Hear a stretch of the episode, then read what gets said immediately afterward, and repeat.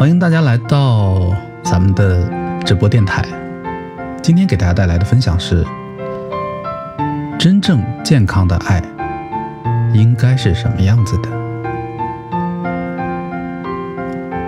关于爱情这件事儿，我想最可惜也最令我们遗憾的，就是我们会把那些不好或者对我们有危害的情感也当成爱，甚至允许这些不健康的爱占据我们的生命。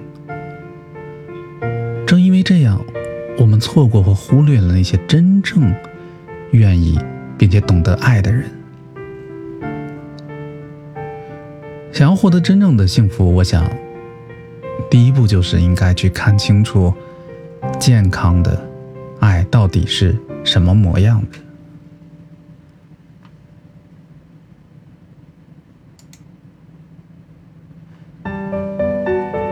那在看清真正健康的爱的模样之前，我们可能先去分别一下，也许曾经我们经历或当下我们正所处的一段亲密关系，它或许有不健康的一面呢。那一段不健康的爱又有哪些表现呢？作为真实的爱、健康的爱，它最不该有。都有以下几点：第一个，在一段亲密关系中，如果没有节制，还有没有边界的溺爱，它肯定不是一段健康的关系。那些被溺爱的人，看似拥有了很多的爱，还有包容，但其实溺爱的本质就是纵容，纵容，忽视。还有一种无意识的自恋，属于恶性的爱。我们往往都觉得溺爱好像存在于父母跟孩子之间，但是在恋人之间，这也是非常常见的。那些被溺爱的人根本不懂得如何尊重自己的伴侣。在他们提出任何要求的时候，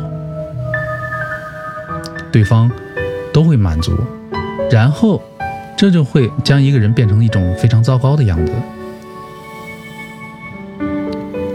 我们看起来好像是能够在溺爱当中获得好多好多，但其实对方并没有真正给予我们爱当中最应该包含的真诚。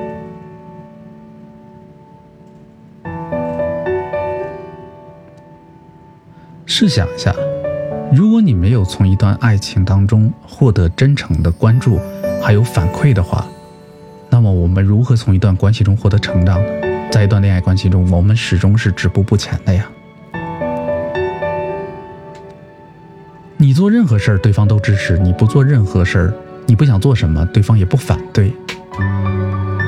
从一种程度上来说，这不就是忽视你了吗？他好像就置身事外，没有将真正的自己摆在这段关系当中啊，所以他才不会关心你当下做的什么决定会产生什么样的影响。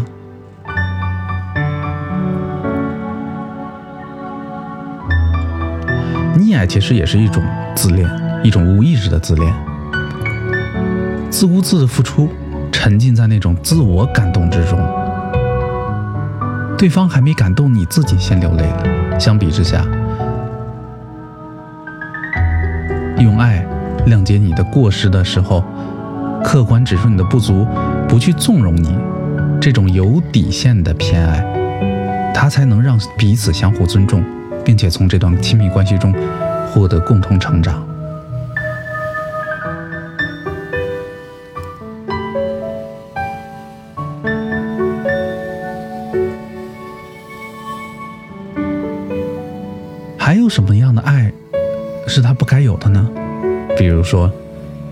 一份亲密关系中，如果你只能感觉到浪漫和迷恋，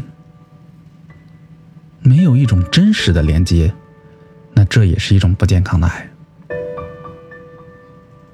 其实，包括我在内，我们很多人可能在成长的过程中遇到心动的人的时候，我们会误以为，当我们对一个人脸红心跳、一见钟情，他就是爱情最美好的那个部分。但是，丹尼尔·埃蒙博士曾说过，浪漫和迷恋，它并不是真正的情感。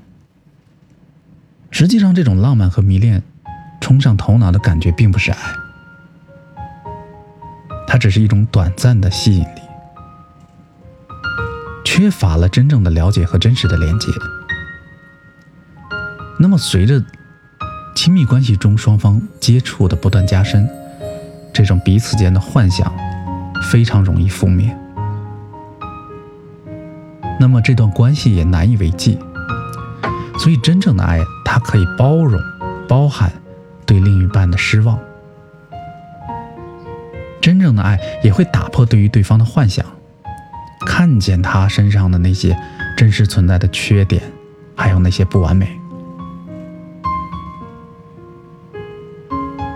然后，这些幻想被打碎之后，培养出来对对方真诚真挚的兴趣，这种爱才足够的牢固，这种爱才能够逐渐的发生健康生长。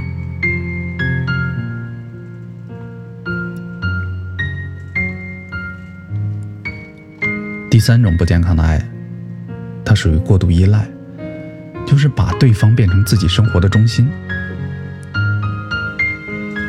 其实，在前几期节目里，我们聊到以自我为中心的这种自大、傲慢，会灼伤亲密关系中的彼此。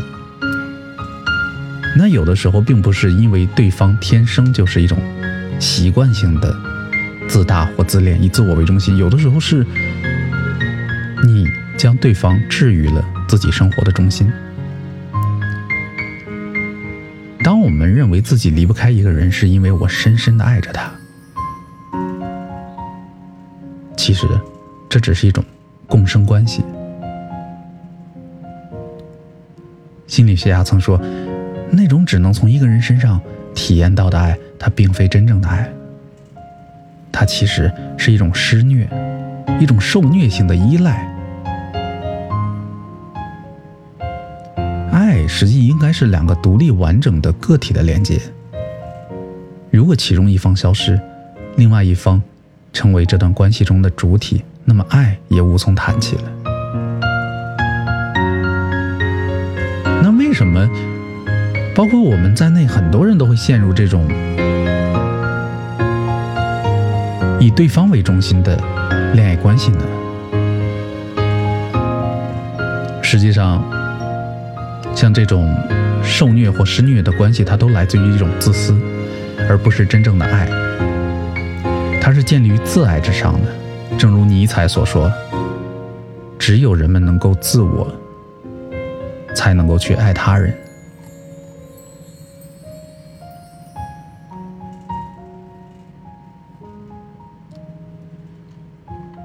那么最后一种不健康的爱，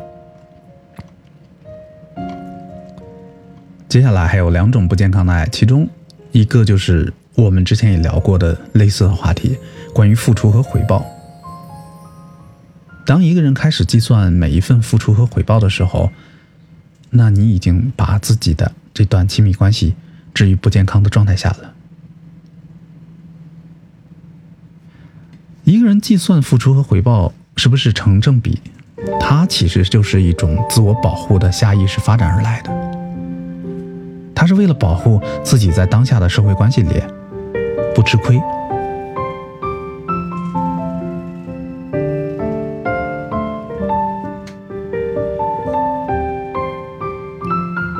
那么，如果一个人将这种付出和回报这种计算公式简单粗暴的延展到你的爱情中，就特别容易把爱情当做是一场交易，并且将这段关系的双方都看成交易的商品，明里暗里标上了价格。虽然这些人也会付出，但他付出的前提一定是，他认为我这么做一定能获得相应价值的回报。一旦我发现我付出了没有得到我想要的那个回报，那么这种付出回报的天平就失衡。如果不巧的是你是付出比较多的那一个，你的内在就会感觉到深深的欺骗。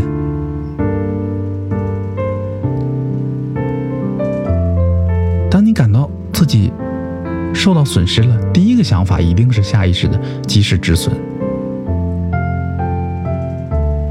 其实，如果你带着这种不断衡量付出与回报这种计算的心理投入到爱情当中，你一定没有办法获得真正的爱情。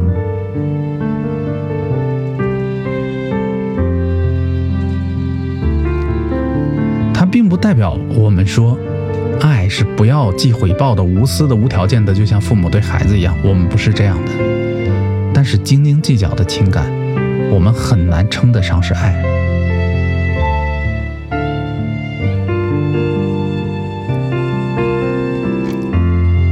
还有一种不健康的爱情，它是一种令人窒息的占有。一段关系，这段关系中充满占有欲，你一定会感到关系和气氛，它会给你带来十足的紧绷紧张感。你总是怕在这段关系中出错。这种关系在根本上，就是由占有欲的一方，将另外一半看作是自己的一部分而产生的。这个人时时刻刻都害怕失去这一部分的自己。换句话说，在占有欲的这种感情中，有一方是在利用另外一半来满足自己的需求的，而不是两厢情愿的那种相互吸引。那么，我们势必就知道了，在这样的一段关系中，会包含控制。常这些人会用爱和在乎你这样的词汇包装自己对于你的精神控制。常见的这种话语，比如说“我这么做都是为了你啊”，“我这样做是避免你走弯路”，或者是“你不听我的，你是不是不爱我了”。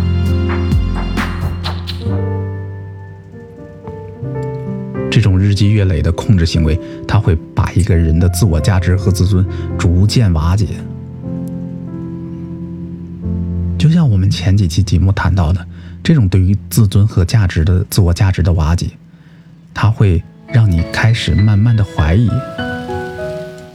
怀疑自己的观点，模糊自己看世界的角度，甚至你都开始怀疑，我到底是谁？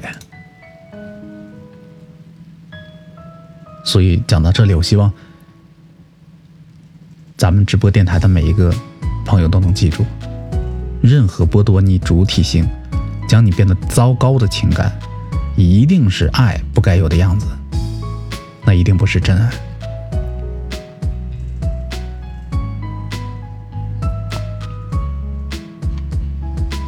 我们聊到了不健康的爱，那接下来我们应该去。学习一下，哪些是真正的健康爱情应该有的样子。第一点，健康的爱，它要包含给予和分享。我们常说，判断一个人爱不爱你，你就看他是怎么做的，你别听他是怎么说的。有些人就是巧言令色、花言巧语，但是他行动上是不付出的。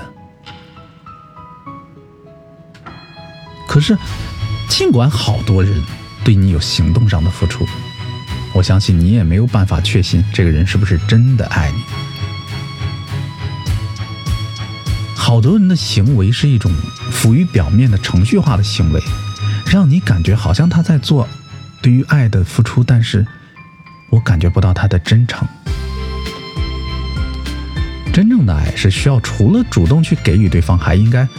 把自己生命中最有价值的部分给到对方，比如说一个人的快乐，一个人的兴趣，一个人的同理心，他的知识，他的幽默感，还有他当下所感知到的忧愁，而不仅仅是物质上的付出，因为物质是不能代表一个人。而我们刚才提到的那些，正是一个人的存在价值本身。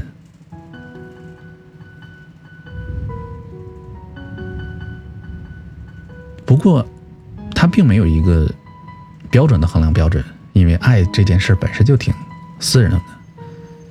如果你拿出每一个人他最该分享的那个价值的部分，我相信都是不一样的。所以，无论对方分享什么样的价值，都是值得我们去珍惜的。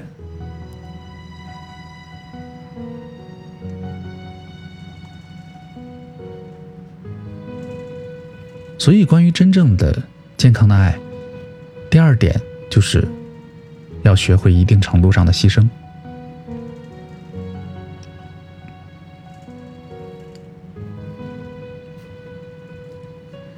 我们总是在各种各样的文章或者是课堂上学到，我们不应该在爱里迷失自我，但是。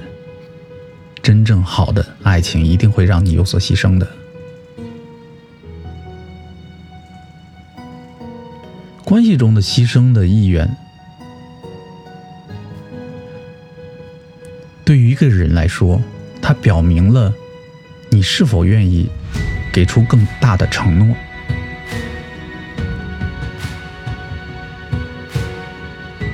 比如说，你为了让对方睡一个好觉，改变自己的作息习惯。你是一个打呼的人，你为了让对方睡一个安稳觉，总是比他更晚的入睡；或者是你平时有很多的这种社交的习惯，但是你为了跟伴侣在一起创造更美好的回忆，牺牲或减少了自己娱乐的时间，跟朋友在一起的时间，而这些牺牲都代表你对于这个世界的思考方式已经从我变成了我们。虽然虽然在做出牺牲的时候，我们肯定会感到不舒适，但是，一旦当这个牺牲带来爱的体验的时候，你一定会更愿意做这件事。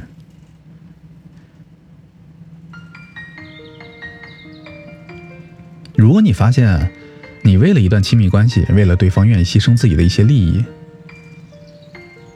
恭喜你，你拥有了。真正的爱情应该有的样子。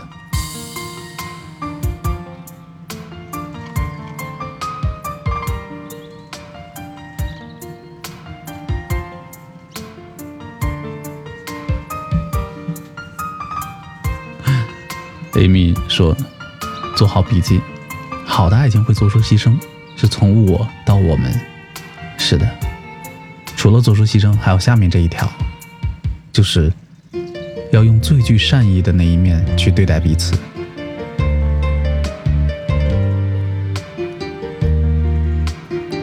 心理学家 Gottman 曾建立过一个爱情实验室，他用来追踪分析不同的伴侣在亲密关系中的表现，把他们分成了两类：一类说是成功型的伴侣，另一类称之为灾难型伴侣。成功型的伴侣。他说：“更容易让另外一半感受到幸福。”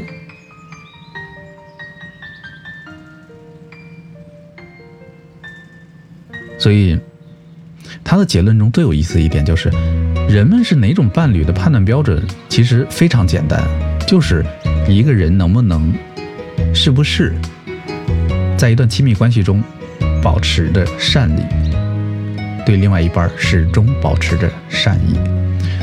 那这里我们说的善意，它不是单纯的对你好，它包括当两个人吵架的时候，你用正确的方式来表达愤怒，而不是一味的宣泄泄愤，或者是语言或身体上的攻击。这里面的善意还包括还包括了善于发现、肯定亲密关系另外一半他身上的这种闪光点，而不是用一种蔑视的态度。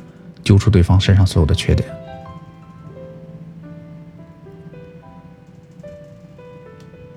而且当对方给你付出或牺牲的时候，你也习惯性的表达感谢，而不是说：“哎，你为我做的这件事儿挺好，但是这里面有很多的问题，挑错和指责。”所以，如果我们去复盘一下经历过的感情，或者我们身边的人朋友他们所处的亲密关系，你就会不难发现，能做到简简单单的用善意的那一面对待彼此，已经是非常非常难的事儿。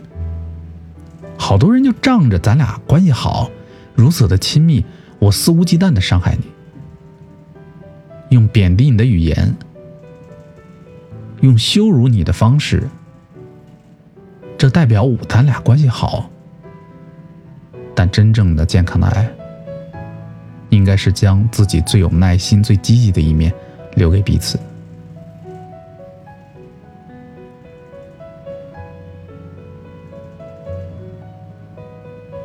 我想，这就是我们中国人说的“相敬如宾”吧。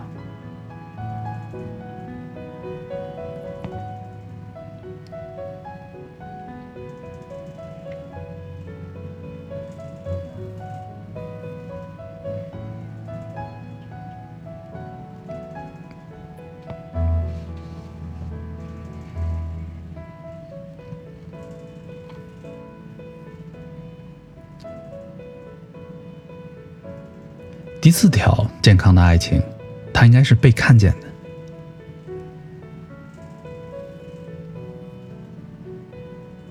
我不知道大家有没有这样的体验，你感觉跟这个人好像曾经见过，你感觉自己的内在世界被他看到了，因为这个看见，你得到了对方的肯定，然后你们在一些事情上的反应和处理方式也特别的像。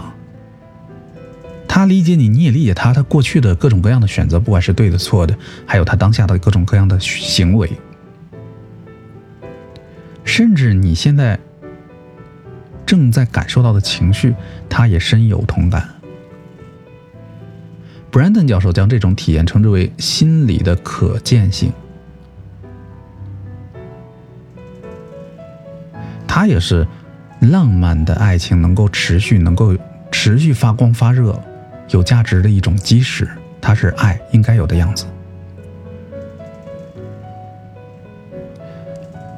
如果一段关系不存在这种心理上的可见性，就是我看不到你的心，你看不到我的心，我们彼此之间没有什么内在上的连接和共鸣，爱这种发生从何谈起啊？即便一个人对你再深情、再体贴，对你再好。无微无至的关怀，你都觉得差那么一点儿。你觉得他喜欢的不是真正的你，而是他想象中的一个人扣在了你的身上。所以，这一个心理上的可见性如果不存在，那在这段亲密关系中一定是令人失望。你也会，即便坐在他的身旁，也依然感觉到孤独。它会让你感受到被忽视，所以健康的亲密关系一定是具备这种心理上的可见性。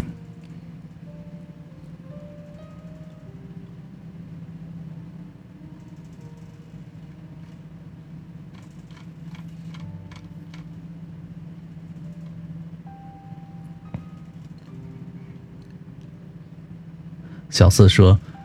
好奇怪，男生会喜欢欺负他喜欢的人，是这样的。人在成长的过程中，总是由幼稚变得成熟，总是在亲密关系中，对于这种亲密关系的陌生性变得慢慢的熟悉和熟练起来。有的时候，我们觉得这种对于他人的言语上的挖苦、讽刺，或者是欺负，可能代表我跟你关系近。但实际上，我们知道，在亲密关系中，在爱情当中，这是一种非常不成熟的表现，它也是不健康的亲密关系最直接的体现。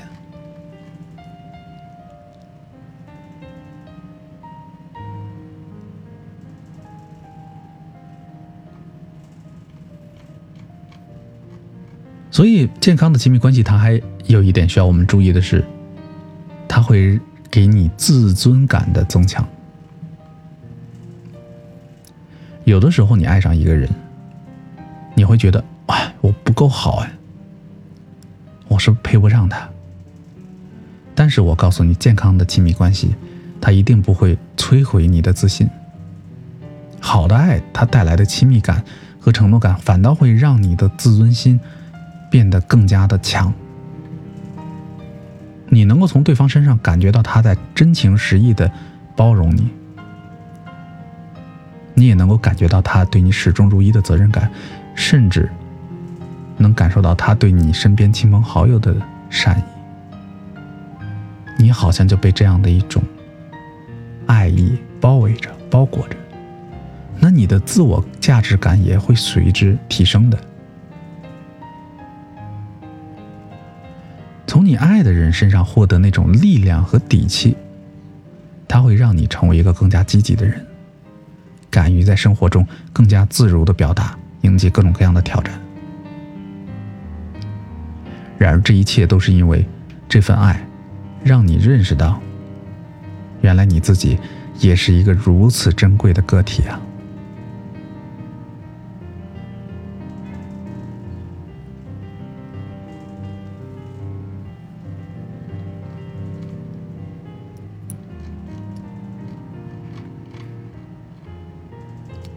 关于真正健康的爱，最后一点要给大家分享的是安全感。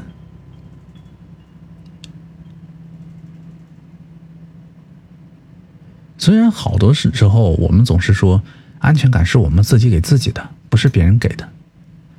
但是，好的伴侣，他一定也能让你感觉到这份安全感所带来的责任。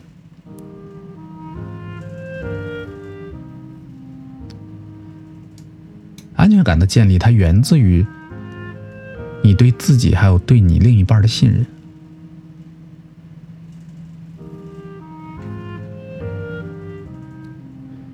就是你相信自己被一个人好好的爱着，你的珍惜的付出也获得了对方的认可和珍惜。你相信他是一个真实、真诚、可靠的人，他给你的爱和承诺并不是一份虚假和自私的。但是这种信任，它并不能全靠你自己单方面形成啊，毕竟爱是双方的。对方的所作所为，他的言语，还有他给予你的一切的反馈，他也会影响你当下是不是感受到安全的这种判断。所以，一份真正的、健康的、好的爱，它应该让你感觉到安全。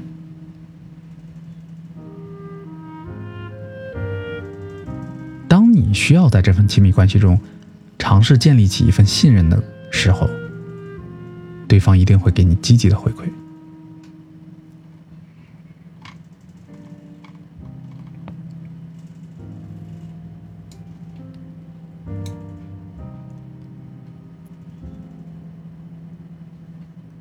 所以今天我们一共分享了